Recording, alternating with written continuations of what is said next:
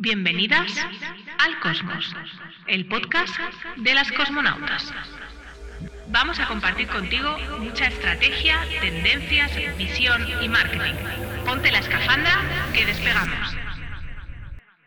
Bienvenida, bienvenido al Cosmos, el podcast de las cosmonautas y bienvenida, bienvenido a este primer episodio con contenido, con con algún contenido preparado para ti. Y bueno, estamos en este momento del año en el que todos, todas estamos pensando en planificar el siguiente año, planificar el 2023 a nivel de comunicación, de marketing, de acciones. Y yo me voy a unir a esta ola y te quiero contar pues esto que seguramente poca gente cuenta. Y lo primero que te quiero decir es que el error típico de las personas que llegan a las consultorías es que han planificado el contenido de un canal de comunicación, ya sea newsletter, Instagram, eh, LinkedIn. De hecho, solemos eh, confundir muchas veces ese canal que más utilizamos, como puede ser Instagram, por eh, estrategia de marketing. Y esto es un error, sobre todo si no está linkado a todas las cosas que te voy a contar hoy. Te recomiendo que para este capítulo tengas una libreta, un, folio y empieces a tomar algunas notas y le vayas dando al pause tantas veces como necesites para mm, elaborar todo esto que te voy a contar. ¿Qué es planificar? Pues planificar es eh, poner blanco sobre negro aquello que tú deseas para activarlo. Siempre digo que la planificación sin la, activación es una especie de sueño. Y vamos a empezar pues por esta parte de poner blanco sobre eh, negro sobre blanco lo que deseamos.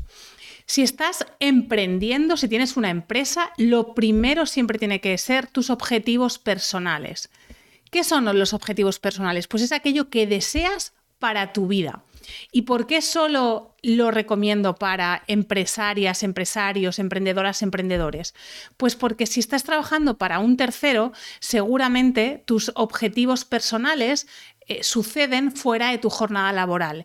En cambio, un empresario, empresaria, una emprendedora, un emprendedor suele solapar su jornada laboral con su vida personal. Y para esto te recomiendo que hagas un ejercicio de preguntarte cómo quiero estar, cómo quiero sentirme en dos momentos muy diferentes. Uno es a final de año. Si esto lo haces en diciembre de 2023, perdón, diciembre de 2022, ¿cómo quieres sentirte en 2023? A finales de 2023, en diciembre de 2023. ¿Cómo quiero estar? ¿Cómo quiero sentirme? ¿Qué quiero, eh, si miro hacia atrás, quiero haber eh, hecho y quiero estar contenta por ello? Esto te va a dar cuánto tiempo le puedes dedicar a tu empresa, a tu marketing. Y por otro lado, te recomiendo hacer el mismo ejercicio pensando en un marco de 5 a 10 años. Yo sé que a día de hoy, tras una pandemia, con una guerra en curso en Europa, con la inflación como está, una crisis llamando a la puerta, es un poco complicado imaginarse cómo van a ser los próximos 5 años. Pero si no tenemos esa brújula que nos apunta dónde está nuestro camino, es muy fácil perderse en él. Por eso, eh, para mí es importante marcarse esos objetivos personales de largo y de corto, de corto plazo, a un año y a 5 o 10 años vista. De otro lado, estos objetivos personales deben incluir, pues, cosas que tú objetivo empresarial no incluirá. Por ejemplo, si quieres no trabajar los viernes o quieres eh, trabajar cuatro horas porque el resto del día lo quieres para, pues, para conciliar o para tus hobbies o tienes otro trabajo, para lo que sea, tienes que eh, definir cuáles son eh, esa disponibilidad que vas a tener en tu negocio y esto va a venir marcado por tus objetivos personales. El siguiente nivel son los objetivos empresariales. Y aquí voy a hacer una, una, división. Voy a hablar de los cuantitativos, que para mí esto, la reina de, que explica esto de forma sencilla, fácil y rápida es Vanessa Marrero, que, te, que básicamente te va a ayudar a saber cuánto quieres facturar y en qué forma lo quieres facturar. No es lo mismo facturar servicios que facturar productos, que facturar productos digitales, producto, em, servicios presenciales. ¿Qué objetivo cuantitativo tengo a nivel empresarial? En facturación, en beneficios, en número de clientes. ¿Cuántos cuántos nuevos clientes quiero tener, cuántos eh, de forma reiterada quiero tener. Y me dirás, pero esto es imposible. Eh, yo solo puedo escribirlo en un papel, pero luego va a ser muy complicado que esto se lleve a la práctica. Pues amiga, amigo, tengo que decirte que si no lo escribes, si no sabes cuántos clientes nuevos quieres tener, si ya de por sí es un asunto complicado, va a ser mucho más complicado saber em, e-, ejecutar acciones para atraerlos si no sabes cuántos. Y por otro lado, hay un aspecto de la empresa que poca gente eh, cuenta, que son los aspectos, los objetivos cualitativos, es decir, ¿qué quieres tú? Em, cualitativamente para tu empresa. Por ejemplo, tal vez quieres que tus clientes sean de un perfil más alto, quieres subir precios em, o quieres pues, tener un equipo de unas ciertas características.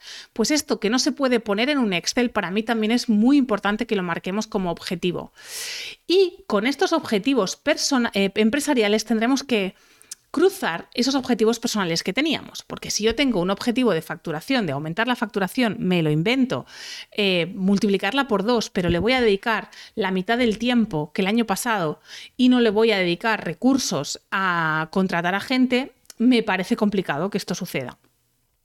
Así que los objetivos personales y los empresariales deben ir de la mano para lo bueno y para lo malo. Es decir, que si yo quiero trabajar cuatro horas a la semana, pues seguramente, eh, y estoy empezando con mi negocio, pues seguramente mis objetivos empresariales van a tener que ser moderados, pero voy a trabajar cuatro horas a la semana.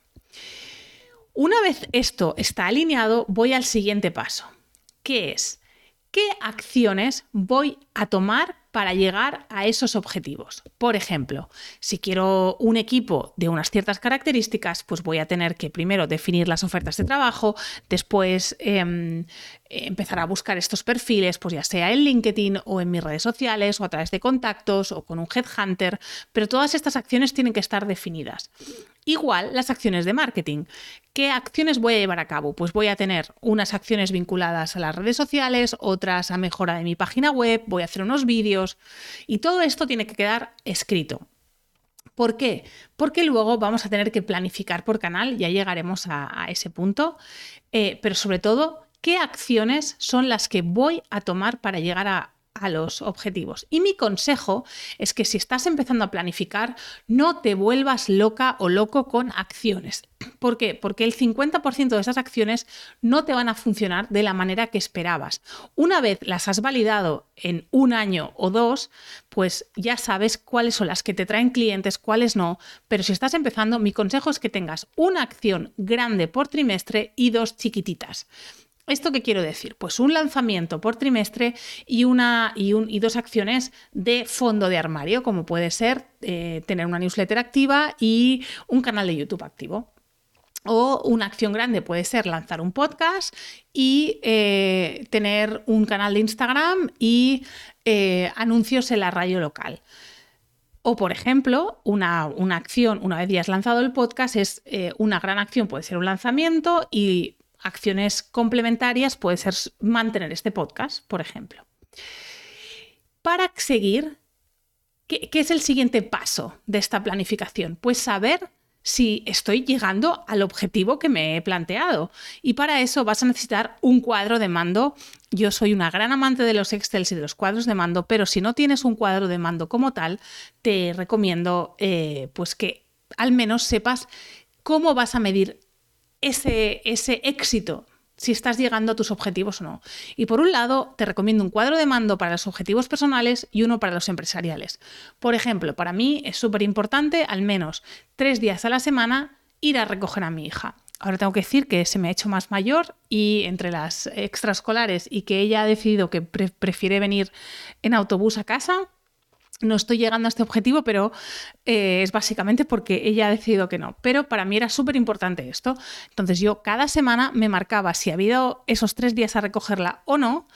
Y eh, esto lo cruzaba pues, con mis objetivos de facturación, mis objetivos de nuevos seguidores, mis objetivos de nuevos contactos, mis objetivos que tenía en función a las acciones.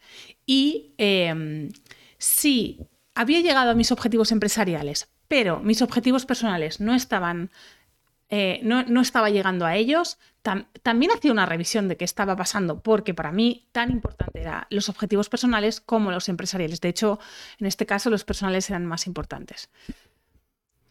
Por eso es importante saber cómo voy a medir todo esto, qué, qué KPI son los relevantes. Y para acabar, tengo que llevar a cabo la planificación por canal. ¿Esto qué quiere decir? Pues que si he decidido hacer un lanzamiento, voy a tener que planificar ese lanzamiento. Cualquier planificación de canal se hace con tres meses de antelación. ¿Quiere decir esto que el contenido de Instagram tendría que estar planificado tres meses antes? Sí, tu newsletter, sí. ¿Quiere decir esto que tal vez la tengo que haber escrito tres meses antes? Hombre, yo te aconsejo que tengas una gran parte ya escrita, las fotos hechas, todo pensado y llevado a cabo y que te dejes un espacio a la improvisación del día a día, pues para añadir ese meme que, que va a salir y que, claro, tres meses antes no lo sabes o para añadir esa historia que te ha sucedido y que tres meses antes no lo sabes. Pero que si en general el 80% está planificado, le demos un espacio al 20% a la improvisación. Todo ello siempre alineado con quién soy y con mis objetivos personales. Si yo no quiero estar disponible en redes sociales un fin de semana, pues la planificación del canal no incluye los fines de semana. Chimpún. Y ojo, importante, tu planificación tiene que ir alineada con tus objetivos personales. Así que no te compares con otras personas, porque no es lo mismo tener dos hijos, como ahora es mi caso, que uno que ha sido mi caso hasta hace muy poco tiempo, o tener 10 años de experiencia en el sector o estar empezando. No es lo mismo. Las circunstancias son diferentes. Uno es uno y sus circunstancias. De ahí que sea importante no compararse. Hombre, te puedes apoyar, yo soy muy amiga de los masterminds, te puedes apoyar en otras personas, puedes ver qué está haciendo tu referente, gente que, que admiras, pero no compararte con ellas, porque cada uno tiene unos objetivos personales y empresariales absolutamente diferentes. Y hasta aquí eh, mi idea de planificación. Te recomiendo que, bueno, si has escuchado del tirón este, este podcast, que te lo vuelvas a poner y que empieces a escribir cuáles son tus objetivos personales, de ahí saques los empresariales y qué acciones son las que vas a, mm, ejecutar, vas a realizar para llevar a cabo todo esto. Ahora sí, me despido de ti, de este capítulo que me ha quedado un pelín largo, no sin antes decirte que si te ha gustado este podcast te puedes suscribir a él, dejarme tus opiniones, tus valoraciones y nos vemos en la siguiente aventura. Mientras tanto, nos leemos en las redes. Hemos llegado al final del trayecto. Disfruta de la visión del cosmos. No te olvides de compartir tu aventura en redes y seguirnos para otros vuelos. Hasta el próximo viaje, cosmonauta.